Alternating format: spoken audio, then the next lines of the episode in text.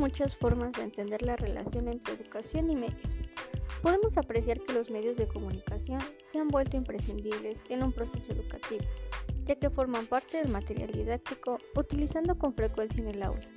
En la actualidad es de todos conocido que los medios de comunicación de masas son considerados un elemento que forma parte de la vida de los niños, influyendo de manera directa su percepción de la realidad y del mundo en el que viven. Por tanto, son una fuente de aprendizaje para ellos, pues a través de estos medios aprenden contenidos, adquieren cultura, comportamientos y hábitos, convirtiéndose en definitiva en agentes que influyen en su proceso de aprendizaje y socialización. No podemos negar que los medios de comunicación tienen influencia en el proceso de aprendizaje del niño al aprender.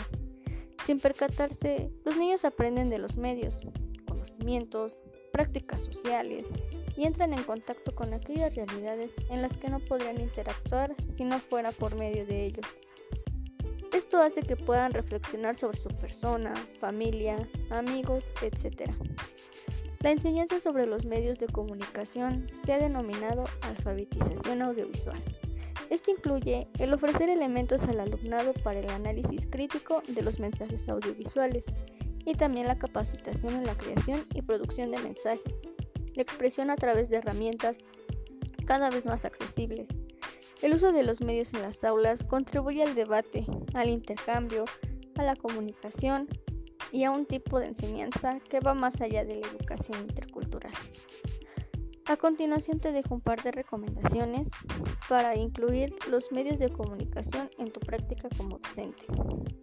Enseña al niño a seleccionar la información que recibe, Considéralos como un recurso didáctico, como un elemento de apoyo para el proceso educativo, seleccionando aquellos que pueden utilizar en los procesos de enseñanza-aprendizaje y descartando aquellos que se limitan al entretenimiento. Analízalos como objeto de estudio y de conocimiento. Fomenta una educación de las nuevas generaciones cuyo objetivo sea la formación de espectadores, oyentes y lectores críticos. Incorpóralos como objeto de estudio, a través de los temas transversales, con el fin que el alumno adquiera una actitud que conlleve al análisis crítico y reflexivo del contenido que estos transmiten.